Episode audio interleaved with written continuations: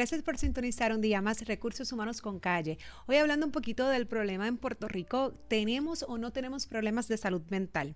Por ejemplo, el caso que recientemente un joven de 16 años le quita la vida a su madre. ¿Qué está pasando en Puerto Rico y cómo eso afecta el lugar de trabajo?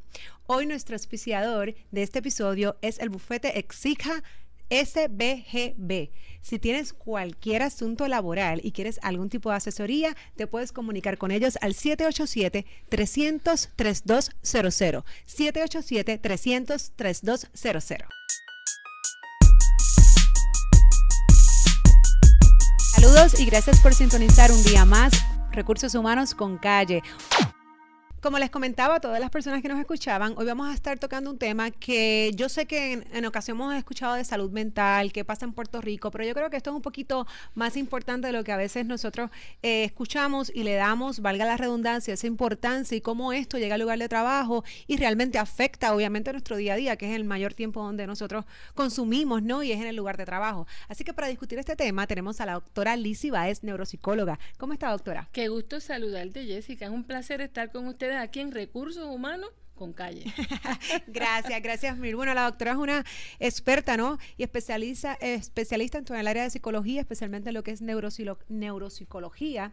Eh, y yo quiero comenzar discutiendo este caso, doctora, porque eh, yo y usted me va, hoy nos va a educar a nivel social, porque yo creo que en Puerto Rico las personas no le están dando la importancia de qué está pasando en la sociedad, ¿no? Claro. Con, con jóvenes, Claro. eh, incluso con adultos, eh, recientemente con un chat también del gobierno, entre otras Sí. cosas, que cómo realmente esto influencia a cada individuo y de ahí eso llega al lugar de trabajo. Y quiero citar, ¿no? El caso que recientemente vivimos todos los puertorriqueños de un joven de 16 años que le quita la vida a su madre porque aparentemente ella pues le estaba, ¿verdad? Haciendo unos cuestionamientos Claro. como cualquier madre, cierta, algunas amistades, etcétera. Y este joven atenta contra la vida de su madre y se la quita con 16 años. O sea, es- eso es normal, nos estamos acostumbrando a eso. ¿Cómo escuchamos este tipo de noticias? Pasan dos, tres días, es noticia vieja y, y ya, y, y, pues esas cosas pasan. Mirando desde un punto de vista un poco hasta lo malo como lo bueno, qué es lo bueno, qué es lo malo. Y, y ¿Cuáles son todos esos factores Claro. a nivel social que influencian, ¿verdad?, en este tipo de comportamiento y que a su vez, entonces, lo llevamos al trabajo. Definitivamente. Fíjate que es un código muy disruptivo y no esperado que un hijo le quite la vida a su madre. Y no solo eso, sino que la mantenga muerta a su lado por tres días. Y todos los desarrollos que se dieron en una de las escenas más dolorosas y disruptivas, y es un código que no lo, no lo sabemos manejar. Impacta demasiado porque no es esperado. Eso es un reflejo de cuán difícil está la salud mental de Puerto Rico y también es un llamado y convoca a todas las, las personas que tienen que, manejar esa, situación de salud mental en Puerto Rico, tanto como el sector público y el sector privado. Realmente hay mucho que hacer, sobre todo con los niños y los jóvenes. En el caso del joven de 16 años, realmente lo que vemos ahí es un joven en, en adolescencia media. En adolescencia media a veces pensamos que los adolescentes de 16 años, de 14 a 17 años, manejan un pensamiento abstracto, hipotético, deductivo, que ellos pueden evaluar las consecuencias de sus actos como lo haría una persona de 25, de 23, de 28, y no es así. Esa es una de las adolescencias más difíciles. En ese caso también se ve que había situaciones entre mamá y el adolescente en términos de sus amistades. Así es que uno puede mirar que ese vínculo, que es un- los vínculos familiares, Jessica, son bien importantes. Cuando hay amor y hay armonía son preciosos, pero cuando hay situaciones de conflicto y bien adversativas son bien difíciles. Así es que había un roce entre la mamá y la corrección que ella estaba tratando de hacer como madre en términos de las amistades con las que él estaba compartiendo. Pero de alguna manera esa situación se exacerba y llega a un plano, un plano que jamás esperábamos. ¿Qué uno puede pensar ahí? Y precisamente no quiero que me vean como evaluando ese caso en particular porque no conozco muchísimos detalles, pero si fuera a mirar esa escena de manera general, donde quiera que hubiese pasado, ese adolescente, ah, había una serie de factores que había que mirar. Si ese adolescente tenía alguna situación de salud mental.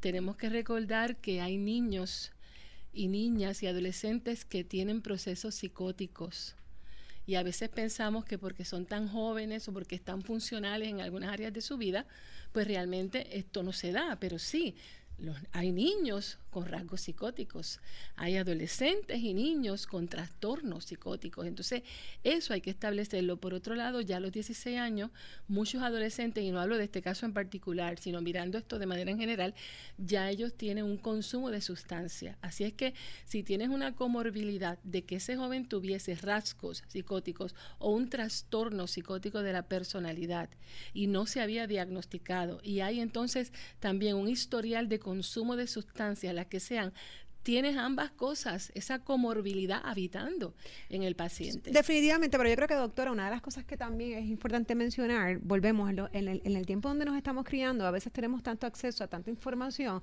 donde nos hacemos un poco inmunes. a, a, ciertas situaciones donde pues a lo mejor si no fuese el caso de este joven en particular que tuviese, ¿verdad? Un diagnóstico como este, pero hasta qué punto pudieses también, como mencionaste, es una persona tener un ser familiar tres días muertos al lado tuyo, porque yo creo que a veces la televisión, y, volvemos, y lo que vivimos día a día nos hace un poquito, eh, ¿verdad? Muy, muy, muy sangre fría, ¿no? Como dirían por ahí. Entonces, otra cosa que te quería comentar y yo sé que, y, es un tema que, que, comúnmente, ¿verdad? Se habla mucho y es sobre las generaciones, ¿ok? Y en el lugar de trabajo y lo que son los millennials y ahora lo que son los centennials, que son los que están pronto, ¿verdad?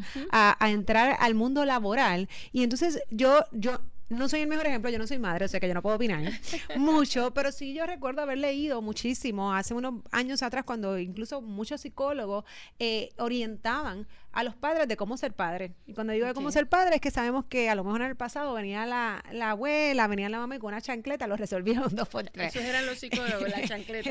Eh, y, y, y, correr el venía la correa, ¿no? Pero entonces eh, se, se, esto varió mucho y pues mucha gente se educaba y leía artículos sobre, pues mira, esa no es la forma correcta, a los hijos hay que hablarle, eh, todo el mundo es especial, tú puedes encontrar lo que tú quieras si tú, si tú realmente, tú, tú quieres, tú vas a llegar a hacer lo que tú quieras. Eh, y la realidad es que, vamos a ser honestas, doctor, hay ciertas, hay ciertas cosas donde hay un grado de fantasía. ¿Y qué sucede? que cuando, ¿verdad? Entonces, ahora yo leo, entonces, varios años más tarde, muchos artículos donde precisamente a lo mejor esa educación que se les ha dado a esta generación, pues ha, sido un poquito, eh, ¿verdad? Eh, ha tenido sus efectos adversos porque entonces tenemos una generación un poquito débil una generación que, que, que, que, tiene, ¿verdad? Y usted me corrige, usted es la que está en el área, pero donde yo creo que ha aumentado eh, lo que es la ansiedad, ataques de pánico, una generación con mucha depresión. Entonces, llegan al lugar de trabajo y cuando de repente, pues, se dan contra esta pared porque no era lo que los papás le decían, tú no eres tan especial, aquí todo el mundo es igual, ven a trabajar, en, enrollate las mangas, que hay que hacer. Entonces se frustran. No conocen ese discurso. Se frustran y yo aquí no puedo hacer nada, caigo en depresión, tengo ansiedad.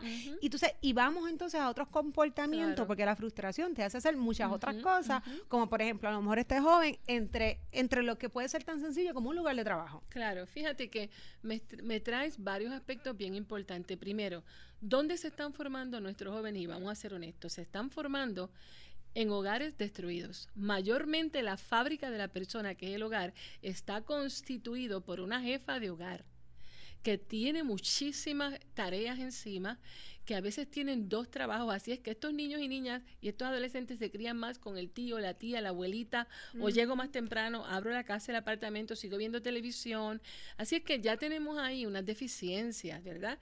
Que no, no todos los niños deberían tener. Y, y lo lamentable es que eso es lo más que vemos en la sociedad. Por otro lado, que tenemos una permisividad que esta generación se ha dado a usar sustancias antes de tiempo. Bueno, nadie debería usar sustancias, pero estos niños y niñas están incursionando desde los 13, de los 14 años con sustancias legales y no legales y están destruyendo el desarrollo normal de su sistema nervioso central y toda, todo lo que tiene que haber en ese cerebro listo para ellos asumir un pensamiento inteligente, para ellos asumir un código de valores que debe tener a cierta edad, pero si tú te estás destruyendo tu sistema nervioso central, específicamente las áreas prefrontales y frontales del cerebro, entonces tú vas a tener un desarrollo más limitado. También Básicamente nunca terminas de desarrollar, no, desarrollas de la forma correcta. eso es como los bebés que dicen, ay, mi bebé corrió, qué inteligente, y no, no gateó, y sabes que estás paralizando precisamente el desarrollo de la, de, verdad, de la, de la, de las partes motoras y ahí, de ese Jessica, Quería, quiero comentarte, porque es bien importante, tienes dos aspectos, un hogar que no tiene todas las fortalezas que debe tener, y jóvenes que están incursionando con sustancias afectando todas sus la posibilidad de sus mejores condiciones, desarrollo de la moralidad, sus emociones, sus conductas con veneno, vamos a decirlo con tóxicos de cierta manera. Por otro lado, si el discurso de la crianza fue por varias décadas más permisivo, sobre todo 80, 90, y se le decía a los padres, sé amigo de tus hijos. Y realmente ese es el error más grande que alguien pudiese darle un padre y una madre. Eso es una psicología de pasillo que realmente no está avalada ni siquiera por las investigaciones. Los padres y las madres son los arquitectos de la personalidad de, los hijos y la crianza envuelve vínculo. Y en psicología hay todo un tema de vincularidad muy poderoso. Estos niños y niñas con problemas de salud mental, aunque hay unos aspectos genéticos y biológicos, ciertamente el ambiente cuán fuerte es ese vínculo en términos de amor, en términos de comunicación, en términos de, de, afirmar la personalidad, esos espacios de calidad. El problema más grande que tenemos también es de vincularidad porque se pasan solos. Así es que ellos tienen una serie de factores que van en contra de su propio desarrollo y formación del sí mismo y, e impacta su desarrollo de adulto, porque todo adulto fue niño y fue adolescente antes. Por otro lado, algo que tocaste bien importante, sí, al no haber estructura en la crianza de lo que está bien y está mal con firmeza.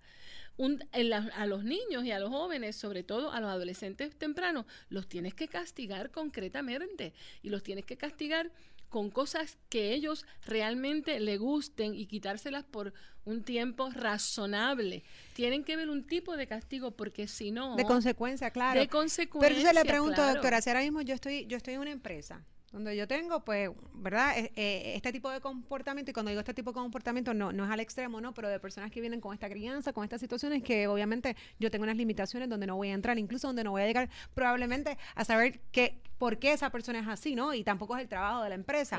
No obstante, ¿qué herramientas? ¿Cómo yo entonces educo? ¿O cómo yo... Eh, hago consecuencias de actos que no están correctos cuando ya esa persona está formada. Bueno, muy bien. Fíjate que entonces venimos diciendo lo siguiente, para resumir un poquito. te estamos, estamos presentando un niño y un joven que no tuvo los mejores factores y ahora es un adulto profesional pues obviamente va arrastrando unas deficiencias de personalidad, inclusive alguna condición de salud mental, y qué va a pasar con ese empleado. Ese va a ser un empleado que va a tener dificultad en varias áreas importantes. Por ejemplo, va a tener dificultad en, el cumplimiento de cosas tan mínimas como los horarios, como sus funciones, como ser una persona que se que es subordinada de manera buena, o sea, que permite que otro le dé instrucciones porque tiene jefes. Ahí es que viene el proceso de insubordinación. Claro, y de documentación, donde claro, por eso es que pierden los empleos. Pero, pero ese proceso de documentación, por ejemplo, desde, desde el punto de vista de una empresa, yo voy a ir documentando y sabemos que hay, hay eh, empleados que en el camino pues reciben ese insumo, reciben esa información de forma positiva como debería ser. Pero otros no. Y se alinean. Pero otros, otros no. Entonces, cómo, volvemos, cómo recursos humanos, ¿no? Estos supervisores y los líderes de la empresa pudiesen documentar este tipo de acción, porque definitivamente yo estoy documentando única y exclusivamente de que tú tienes esta tarea o esta responsabilidad y no estás cumpliendo. Lo que pasa es que ahí envuelve un proceso de responsabilidad, de disciplina y de motivación del empleado, porque en toda cultura organizacional y en todo, todo trabajo del empleado también hay unos procesos cognitivos y emocionales, cómo yo me relaciono con mis demás compañeros, cómo son mis procesos motivacionales para terminar la tarea que me, que me dieron, cómo es mi responsabilidad, la disciplina que tengo hacia el trabajo, cómo cumplo mis funciones. Tú vas a ver una persona resistente a la autoridad, vas a ver una persona conflictiva, lo que llamamos hasta ya todo el mundo tóxico, ¿verdad? Un concepto muy trillado con unas conductas y, una, y unas maneras de comportarse tóxicas y que afecta el, ambiente organizacional. Definitivamente esa va a ser una verdad. El que evalúa tiene que alzar la mirada porque al que evaluaron lo escogieron porque tenía esas aptitudes. Así es que alzar la mirada y decir, caramba, no hay calidad de trabajo, no cumple con los horarios, no, no es responsable, no es disciplinado, no sigue instrucciones, aquí tenemos algo. Y entonces de alguna manera sentarse con ese empleado con mucho cuidado, porque obviamente esto tiene aspectos legales, pero tú puedes ir sobre el, sobre el trabajo, sobre su productividad. Claro, no, efectivamente. Y, la razón en este caso, doctora, es bien importante, no va a ser, mira, pues que yo, eh, pues pasé, porque lo que pasa es que sucede que ya hay personas que están diagnosticadas, que tienen problemas de salud mental. Entonces, cuando tal vez tú los confrontas, entonces te dice, pues que yo tengo esto, tengo lo otro. Entonces, ah, bueno, pero no, lo dijo. Claro, y ahí pues sí, recursos humanos tienen otros procesos, ¿no? Para poder trabajar eh, ese asunto, siempre y cuando se pueda trabajar, porque el detalle, y cuando digo se pueda trabajar, eh, déjame corregir, es que significa que al trabajo vamos a hacer trabajo, valga la redundancia, ¿no? Entonces, yo puedo hacer acomodo, yo puedo brindar licencia, yo puedo yo puedo tratar de ayudar si la compañía pues tiene un plan privado, tiene PAE, tiene Inspira entre otros, pues sí, yo puedo tratar de dar las herramientas para ayudar a ese empleado. No obstante, el fin es hacer el trabajo. Definitivamente, pero de hecho, los empleados tienen muchas leyes que los protegen sobre eso, específicamente una de las más fuertes es la ley ADA, porque todo ser humano, obviamente, está muchos años en una empresa. La persona tienen unos procesos cíclicos que van cumpliendo, ¿no? La, la, vida se desarrolla en tareas de vida y en ciclos de vida y en grupos etarios, y a lo mejor ya a los 30 tenía más salud, pero ahora a los 45, después de varios embarazos. No, o pasa por un divorcio. Claro, eh, claro. que cada cual, pues, obviamente, la toma. La empresa tiene que ser sensible a eso. Y obviamente hay que hacer el trabajo, pero muchas empresas eh, tienen, o sea, manejan esos aspectos con mucha sensibilidad. Están los PAES, como tú bien me señalas, están los acomodos razonables, están las licencias, y realmente se supone que el empleado ponga de su parte y cumpla con las recomendaciones. Y usted mencionó ahorita algo bien importante sobre lo que son las relaciones interpersonales, ¿no? y lo que es el ambiente laboral. Eh, nosotros sabemos que, obviamente, y, y, a nivel psicológico, usted me puede corregir, donde lo que yo escucho, con que yo me rodeo, obviamente todo eso influencia en mí. O sea que, tocando el tema de Puerto Rico, que es lo que yo quiero que que la gente se lleve hoy y le dé la importancia que esto amerita. Eh, por ejemplo, vivimos en un país donde comenzando el año pues sabemos que fue noticia las personas que se van a Plaza Las Américas y se tiran del, del estacionamiento y digan, me voy a matar y me maté. Así de sencillo. Eso fue terrible. Y yo mirando las, eh, acá las estadísticas del Departamento de Salud, hasta el 15 de febrero de este año, o sea que pues obviamente esto debe haber aumentado, eh, habían 11 suicidios. Imagínate. O sea que, que ¿Cómo, ¿Cómo, a nivel social yo me levanto? Esa es la noticia que veo, eso es lo que yo escucho en la radio, y cómo yo llego a mi, a mi, a mi ambiente laboral. Entonces, como a mí me afecta, a lo mejor no le afecta al otro, pero, claro. pero sabemos que contaminamos el ambiente eh, depende a cómo yo venga, con los pensamientos que venga. O sea que cómo nosotros podemos mejorar este tipo de conducta cuando la realidad es que la prensa está ahí, las redes sociales están ahí. Entonces, incluso tienes no solamente las redes sociales, tienes al individuo en un live, él mismo, grabándose, voy a hacer esto, voy a hacer lo otro. Entonces, volvemos, donde tiene acceso niños, jóvenes, adultos. Entonces, pero y que yo hago como empresa. Bueno, qué bueno que tocas ese tema porque precisamente cuando yo vi ese live, que lo pusieron en todos los medios noticiosos y también la gente los puso en sus páginas sociales, olvidaron un aspecto importante, Jessica, el contagio mediático del suicidio. El contagio mediático del suicidio es un concepto estudiado y realmente cuando tú pones eso en detalle, tú tienes gente vulnerable mirándote que realmente lo que haces es activarle a la persona la posibilidad de que lo haga igual a como la persona que tuvo los cinco minutos de fama en medio de su dolor y su despropósito, pues el otra, otra persona se contamina, como bien tú usaste esa palabra, y hay un aprendizaje vicario indebido. Y después de ese suicidio hubo cuatro más en esa misma semana. De hecho, eso me llevó a escribir a mí un artículo del contagio mediático del suicidio. Los medios tienen que ser muy cuidadosos cuando reportan suicidios. A veces suelen ser morbosos. En, el detalle. Así es que, por otro lado, claro que eso nos va a cargar. No es fácil vivir en un país que la, inseguridad ciudadana está eh, bien elevada, porque esa es la verdad. Y también tú ver que las personas se quitan la vida con tanta frecuencia, que es un modelaje completamente negativo.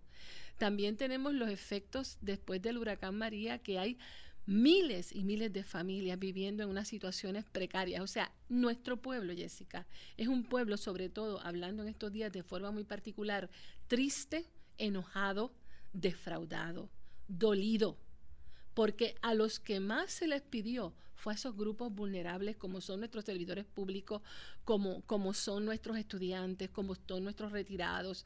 Y ahora todo este pueblo descubre unas grandes verdades muy dolorosas. Imagínate si eso no va a afectar la salud mental con ansiedad, con distimia, con depresión y consumo de sustancias. Claro, entonces por eso mismo, doctora, yo pregunto, eh, es importante, yo creo que es eminente que los patronos y los departamentos de recursos humanos, obviamente, no solamente eh, no, no reciban el insumo de la noticia de lo que está pasando en el país para su uso propio, claro. Exacto. Yo obviamente sé lo que está pasando, todo el mundo sabe lo que está pasando en Puerto Rico. Y cuando digo todo el mundo digo todo el mundo fuera de Puerto Rico porque somos noticias. Eh, entonces no es no debo no debo recibir eso solamente para para yo tener el conocimiento, sino porque yo sé que todo el que está en el clima laboral no también tiene esa información. O sea, ¿Qué herramientas yo puedo utilizar si, por ejemplo, yo sé que pues empezamos el año con cuatro suicidios, si yo sé que el gobernador tiene un chat de yo no sé cuántas páginas hablando mal de todo el mundo? Eh, entre otras cosas, entonces yo sé que eso es lo que está pasando. ¿Qué yo puedo hacer para tratar de por lo menos, obviamente, buscar la productividad, eh, la satisfacción, que esa tristeza que bien mencionas que vive el país, pues en el, en el, por lo menos mientras estén en esas, esas horas laborables sea, sea más confortable, ¿no? Definitivo. ¿Qué, herramientas se podría utilizar? Fíjate, como es una situación que no, no ocurre tampoco tanto el momento que estamos viviendo, deben haber espacios para ventilarlo en, el mismo trabajo, de manera creativa y pensando fuera de la caja, ese jefe o esa agencia, sabiendo que la gente está dolida, crear unos espacios de discusión, de apoyo, inclusive se pueden dar mini talleres. ¿ok? Y tocar el tema. Mira, esta situación es de esta forma, pero podemos, por ejemplo, ¿qué hace falta ahora?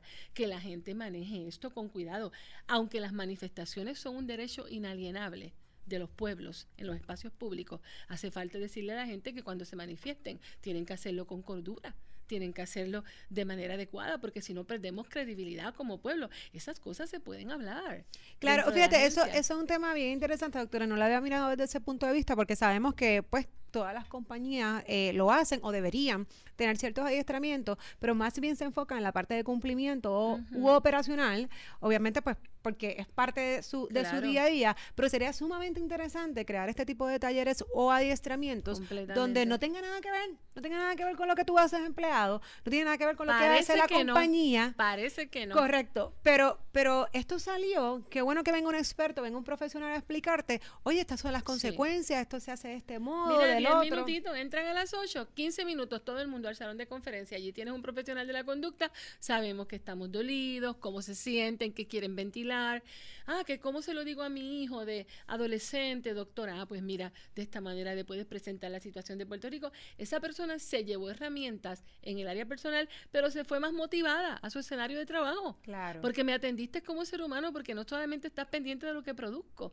Mira, si hay una situación, digamos, como la de María, ¿verdad? cuando todos esos empleados volvieron a la agencia, mira, también tener esos espacios de hablarles, de fortalecerlos, tenerles literatura, tenerles el profesional con el taller, qué necesidades. Hubo agencias que no voy a mencionar el nombre, ¿verdad? Porque no, no estamos autorizados, que le proveyeron a sus empleados esas cosas, que si el agua, que si el profesional para, para compartir ese dolor y la información. Pensaron fuera de la caja, un, algo que, un concepto que todos conocemos, fueron creativos y tuvieron el agradecimiento de sus empleados que al día de hoy lo mencionan. Me parece fenomenal ese tipo de práctica. Incluso yo creo que también sería bueno hacer todos este, estos medios, pero como digo yo, internos, ¿no? en, la, en, la, en la compañía y enfocarse en hacer publicidad. de forma ya sea educativa o productiva a lo que está pasando. Si esto está pasando, ¿cómo lo vamos a restar en, la otra parte de forma positiva. Yo creo que otra herramienta también que es sumamente importante es que ya hay un curso, una certificación de primeros auxilios para lo que es la salud mental y precisamente te explica un poco de qué hacer o cómo identificar ciertos factores en los empleados y cómo atenderlos, especialmente cuando tienes una persona y los yo la tomé y recuerdo que una de las cosas que, que menciona es que cuando alguien dice que se va a suicidar, que también he manejado casos de esto, eh, tómalo como serio. Porque nosotros, pues, a veces decimos, no, si este se va a matar, que se mate. No, eso no, es mentira. Eso es un error terrible. y eso es lo que tú escuchas por ahí. Y eso sería negligencia dentro del escenario de trabajo. Correcto. Y ese tiene aspectos legales. Pero, pero, volvemos. Pero eso es lo que la gente a veces, ah, no, eso es show. Eso es show, porque él dice eso. Si él lo quisiera hacer, pues mira, pues hace tal cosa y se acabó. Y es precisamente lo que te da el adiestramiento. Te dice, no, no, he hecho hoy. Y comúnmente las personas que lo manifiestan, aunque no sea esa vez, en algún momento, no, y en algún momento lo hacen. Completamente. Lo hacen. O sea que esa es una de las primeras, eh, como digo yo, banderitas rojas que se te debería de levantar cuando tú escuchas que una persona lo dice en el sector laboral, o a veces no, como me ha ocurrido a mí en ocasiones, no lo dice esa persona, pero se lo dice a un compañero. Y, el compañero es quien lo trae. o sea que es importante también que entonces eh, dentro de lo que es la, eh, verdad, la, plantilla de los empleados, si yo escucho por ejemplo, algún adiestramiento para eso. Correcto. Yo, quiero aportar algo sobre eso porque lo, es bien importante. Cualquier persona que diga que se va a quitar la vida, no hay que tener miedo a seguir elaborando el tema con la persona. Mucho de lo que vemos en la gente es el temor de que si le pregunto algo más, entonces a lo mejor se lo, se lo pongo en la mente de manera más, más precisa y va y lo hace. No tenga miedo. Ah, me voy a quitar la vida. ¿Tú has pensado en eso? ¿Y cómo tú vas a hacer eso? ¿Cómo te puede ayudar? O sea, elabore, porque ahí puede ver si hay plan suicida. Y a lo mejor la persona le acepta ir a, a ofrezca compañía. Mira, si es familiar, si es algún amigo o alguien del trabajo, mira, yo te puedo acompañar. Primero, eso hay que llevarlo a los superiores, porque muchas compañías tienen sus PAI y sus intervenciones. Y segundo, ofrecerse a estar con esa persona. Todo, toda conversación, toda expresión de suicidio o señales antes de decirlo es importante. Claro, o sea que por eso es que es importante que no solamente venga esta responsabilidad de parte del supervisor o de la empresa de recursos humanos, sino de todos los empleados. Si yo recibo, escucho una cosa como esta, pues definitivamente levantar bandera y, y, y, a veces pues decimos no, porque entonces la confidencialidad, que él me lo dijo, que no me va a volver a decir ah, otra, no, no hay confidencialidad que valga. Correcto, entonces al contrario, el, el, empleado tiene que saber que lo que está es ayudando. Entonces, mantenerlo eso como secreto, lo que podría hacer es, obviamente, lo, pues, no hacer nada y, lo involucra, porque la confidencialidad se termina cuando hay peligro para mí o para otros. Que nadie se equivoque con eso. Y tú vas a ser responsable si lo escuchaste y no dijiste nada, porque tú estabas ahí. Eso es algo que tenemos que tenerlo bien claro. Y doctora, volviendo al tema de estas generaciones donde vemos una, ¿verdad? una alta población de depresión, ¿ok? Y obviamente... Ansiedad. y ansiedad. Consumo de sustancias. Y eso obviamente pues lo tenemos en el trabajo porque ahí es donde van todos los días. Completamente. Eh, ¿Cómo podemos identificar cuando yo tengo una persona, por ejemplo, de depresión? Porque yo sé que hay varios factores que incluso son los que dicen, bueno, pues tú estás en depresión, tú no, pero tú eres crónico, tú lo puedes manejar, esto y lo otro. ¿Cómo yo podría decir, bueno, yo tengo este empleado que comúnmente pues era, era excelente, pero de ahora, no sé, lo veo como un poquito desanimado, lo veo muy triste, incluso lo hemos visto llorando. Ahora, también sabemos que hay ciertas situaciones en la vida, como todo el mundo, pues que es es necesario sufrir, es la gente le tiene miedo a, sufrir y no, hay, a veces hay que sufrir y decir, bueno, esto lo pasé, me hice fuerte y seguí, ¿no? y, y, mencioné el caso de ahorita porque la, es lamentable, pero la realidad es que aquí de, yo no sé cuántas parejas se casan, se, divorcian. O sea que el divorcio, que debe ser algo bastante común en un, en un ambiente laboral de uno tener que trabajar y ver día a día, pues pudiese ser un ejemplo donde sí voy a ver un empleado, a lo mejor por un periodo de tiempo, triste, desanimado, pasando Por, por, por, una ruptura, por, una, por, un luto, como le, ¿verdad? Una pérdida. No obstante, ya cuando se pasa ese tiempo, y, y, yo veo que no hay progreso y que todavía tengo un empleado desanimado, triste, llorando, etcétera. Entonces, ¿cómo yo pudiese identificar y trabajar ese caso? Lo que pasa es que entonces habría que adelantarse no, no asumir, ok, la tristeza es tristeza y la depresión es depresión. Y a veces diagnosticamos muy ligero. Pues la gente va a estar triste cuando tiene pérdidas. O sea, hay eventos exógenos que existen realmente que me ponen triste. Ahora, si tú ves una persona que está llegando llorosa, que lo está, que lo está comentando a los demás, ¿verdad? Mira, caramba, mi esposo me puso el divorcio, mi esposa, y la ves que está cambiando, porque los síntomas, síntomas y signos, los signos son lo que tú ves. Eso lo ve la gente, que la persona cambia en su conducta, en su productividad, y a veces la gente reporta síntomas. Pues inmediatamente la, la agencia debe adelantarse a que la persona se siga deteriorando. ¿Cómo te ayudamos? Mira, recientemente yo tuve un paciente que me dice que llegó precisamente con una noticia de, divorcio, se sentó y estaba lloroso a la hora del almuerzo el primer día y se le acercó su supervisor. ¿Qué te pasa? ¿Te pasa algo? ¿Cómo te ayudamos? Tan pronto él le dijo, inmediatamente encaminaron un proceso de ayuda. Eso fue fantástico. Y él me dijo, mira, yo pude realmente lidiar con eso porque ellos intervinieron inmediatamente. Ojalá todas las agencias hicieran ese tipo de cosas. No hay mayor, mira, no hay mayor productividad para un empleado que tú lo atiendas como persona. Tú no puedes disociar, separar. La persona del empleado habitan en el mismo cuerpo. Sí, eso es decir, bueno, tú dejas tus problemas personales fuera de la puerta y de aquí tú vienes a trabajar. Eso lo dicen mucho, pero con real, realmente va a ser real. Eso es muy obsoleto. Eso es muy obsoleto. Y si ves las empresas exitosas, ellos atienden la, el empleado como persona y le dan importancia y lo respetan. Es que de ahí empieza todo, entonces realmente pues es un efecto dominó. Definitivamente. Es un efecto dominó. entonces, pastora, volviendo al tema de Puerto Rico de la y de verdad de la responsabilidad social. Claro.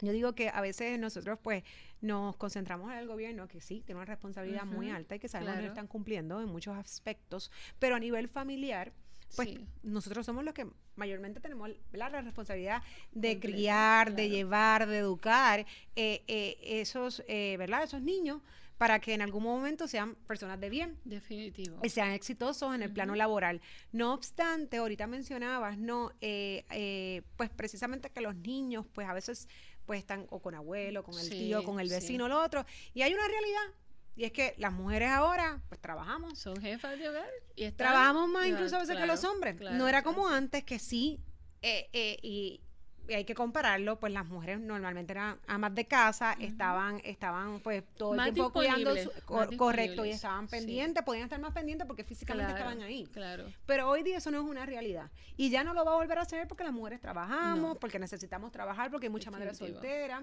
eh, entre otras cosas, ¿no? Eh, además que también estamos logrando estos sueños que, que, habíamos tenido, de ser profesionales, de tener compañía. Y que no está mal. correcto. No está mal. Y eso no está mal. Pero sí desatendemos en cierto modo, pues esa parte de la casa, porque esa es la realidad. Yo, yo conozco mujeres que llegan a su casa no porque quieran, pues porque tienen unos puestos de trabajo donde se les exige, tienen demasiadas tareas y llegan a las 8 de la noche. A las 8 de la noche, por ejemplo, ya el niño ha salido de la escuela, ha comido, se ha bañado, le, han, le, ayudado a hacer las asignaciones, si es que alguien le ayuda, si nadie las ayuda, pues se acostó y hizo las asignaciones y se cuelga el otro día en el examen. Es un problema mayor, porque entonces se le pide lo que no se le dio. Correcto. Entonces, ¿qué pasa? Que obviamente, pues, pues del mismo modo tenemos un padre, pero el padre, pues, de igual forma, pues trabaja. O sea que ninguno de, de esos dos eh, eh, figuras están ahí. y, y, y, yo creo que es responsabilidad de ambos. Es de ambos. Pero me, te hablaba de la mujer porque, pues, en el pasado ella era la que comúnmente estaba ahí, ahora no está ni él ni ella. O sea que, ¿cómo podemos atender esa ausencia de padres que sabemos que está y que en cierto modo va a continuar. Es que definitivamente no podemos echar la historia hacia atrás y, es bien difícil que digamos a las mujeres que se queden en la casa. Claro. Porque aún una mujer estando en la casa puede desatender a sus hijos. Así es que es una falacia pensar que porque va a estar en la casa, va a estar contenta, va a estar haciendo todas sus funciones y va a estar feliz. Así es que es bastante relativo. Papá y mamá, trabajadores y profesionales, lo que tienen es que dentro de sus horarios de trabajo, dejar verdaderos espacios para la familia. Ese trabajo extra, o sea, ese llegar a las 8 de la noche con un niño de 7, de 8, 9 añitos, que lo recogiste cansado de la casa de su abuelita, que quiere llegar a su casa y caminar un ratito por la casa como hacen los adultos. Nos olvidamos que ellos tienen necesidades, pero ya no puede, porque te tienes que acostar. Entonces, no hay tiempo de calidad. Mira, ni siquiera 15 minutitos. ¿Cómo te fue, mi amor? Ven para acá, un abracito, vamos a ver algo que te guste, con, vamos a estar un ratito hablando No hay eso. Y eso, ahí sí tenemos que tener mucho cuidado con algún tiempo de calidad, por lo menos de las 5 en adelante, antes de acostarlo a las 8 y 30 o a las 9, que se están acostando muy tarde los niños, por cierto, y hace daño reservar un tiempo de calidad, mira, media hora, aunque sea, donde hablemos, yo te arropo, te doy un beso, compartimos, me cuentas cómo te fue con papá y mamá, si papá y mamá se pueden juntar. No podemos sacrificar ese tiempo porque eso es multiplicador. Son adultos que no saben hacer vínculos, que están acompañados pero están solos, que están tristes. Entonces a veces les damos muchas cosas materiales que no son malas, pero la, mayor, el mayor tesoro de la vincularidad, del amor, de la calidez, no está. Claro, después llegar al sector laboral se vuelve un ocho, porque no saben cómo compartir, no saben cómo involucrarse con, no, y no saben manejar problemas porque también hay una tendencia de estos papás por el sentimiento de culpa a resolverles todo y a no tener la oportunidad de educarlos en que ellos, que ellos manejen sus propias cosas. Bueno, pues yo le agradezco mil, doctora. yo creo que es un privilegio. Ha sido información sumamente eh, importante. Yo creo que para cada individuo, lo que hablamos y de cómo comenzamos el programa, que esto es una responsabilidad social, que obviamente si no se atiende, no lo atendemos de forma correcta, pues impacta en el lugar de trabajo, pero también a nivel del trabajo, ¿no? Estas herramientas que yo creo que los departamentos de recursos humanos, los patrones deben de poner claro. en, en sus agendas. Así que le agradezco mil. Yo espero que haya sido de, de mucho beneficio para los que nos escuchan y hoy o nos están viendo. Esto es, esto es mío, lo aclaro. Yo creo que la chancleta de vez en cuando es buena, es importante. Esto lo dije yo, no lo dijo la doctora.